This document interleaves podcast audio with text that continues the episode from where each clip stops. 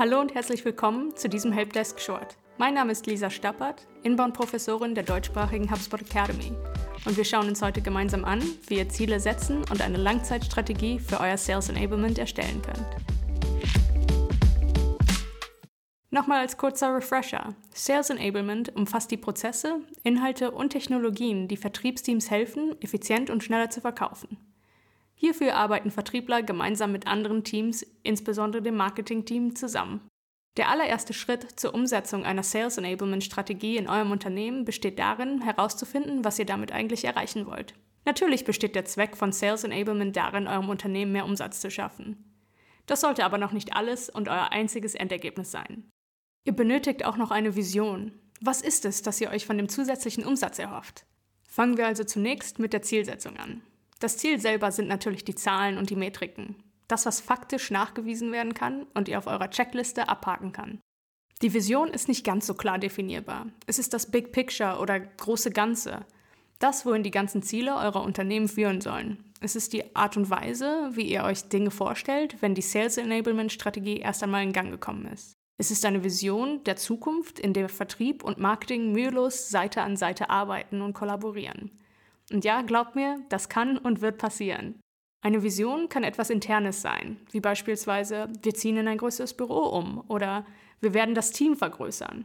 Es kann aber auch durchaus etwas Externes sein, wie wir werden das führende SaaS-Unternehmen in Europa sein. Egal ob eure Vision sich auf internes oder externes bezieht, eure Vision wird dazu beitragen, zu definieren, wie Erfolg aussieht, wenn der Umsatz steigt. Um eure Vision zu erreichen, müssen die verschiedenen Abteilungen am gleichen Strang ziehen und aufeinander abgestimmt sein. Das geht über das Alignment zwischen Marketing und Sales hinaus. Es ist das Alignment des gesamten Unternehmens in Richtung eurer Vision. Während die Sales Enablement Vision eventuell sehr ehrgeizig und zukunftsorientiert sein mag, ist die Vision aber auch genau das, was eure Mitarbeitenden motivieren wird. Gerade wenn es hart auf hart kommt. Damit ihr aber auch die Fortschritte auf dem Weg zur idealen Vision verfolgen könnt, benötigt ihr messbare Ziele. Das Erreichen von diesen Zielen wird euch auch regelmäßigen Anlass geben, eure Erfolge zu feiern. Wenn eure Teams sehen, dass sich ihre harte Arbeit bezahlt macht, werden sie auch ihre Anstrengungen zur Verwirklichung der großen Vision verstärken. Klare Ziele können als Meilensteine für euer Sales Enablement Strategie dienen und nachweisen, dass eure Strategie funktioniert und ihr auf dem richtigen Weg seid.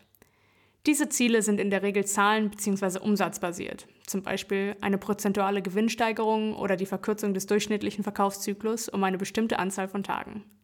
Das sind die Ziele, die höchstwahrscheinlich auch am aussagekräftigsten für das Führungsteam eures Unternehmens sind. Das Schwierige an Umsatzzielen ist, dass sie sich für euer Team völlig willkürlich anfühlen können, sowie aus der Luft gegriffen, wenn sie nicht mit etwas Konkreten verbunden sind. Hier kommt dann wieder eure Vision ins Spiel.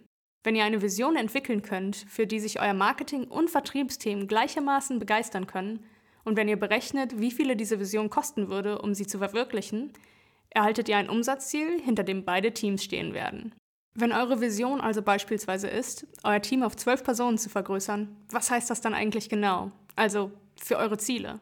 Mathe war noch nie so meine Stärke, deshalb halten wir das Ganze einfach hier. Sagen wir also, jeder dieser Mitarbeitenden kostet euer Unternehmen 100.000 Euro im Jahr.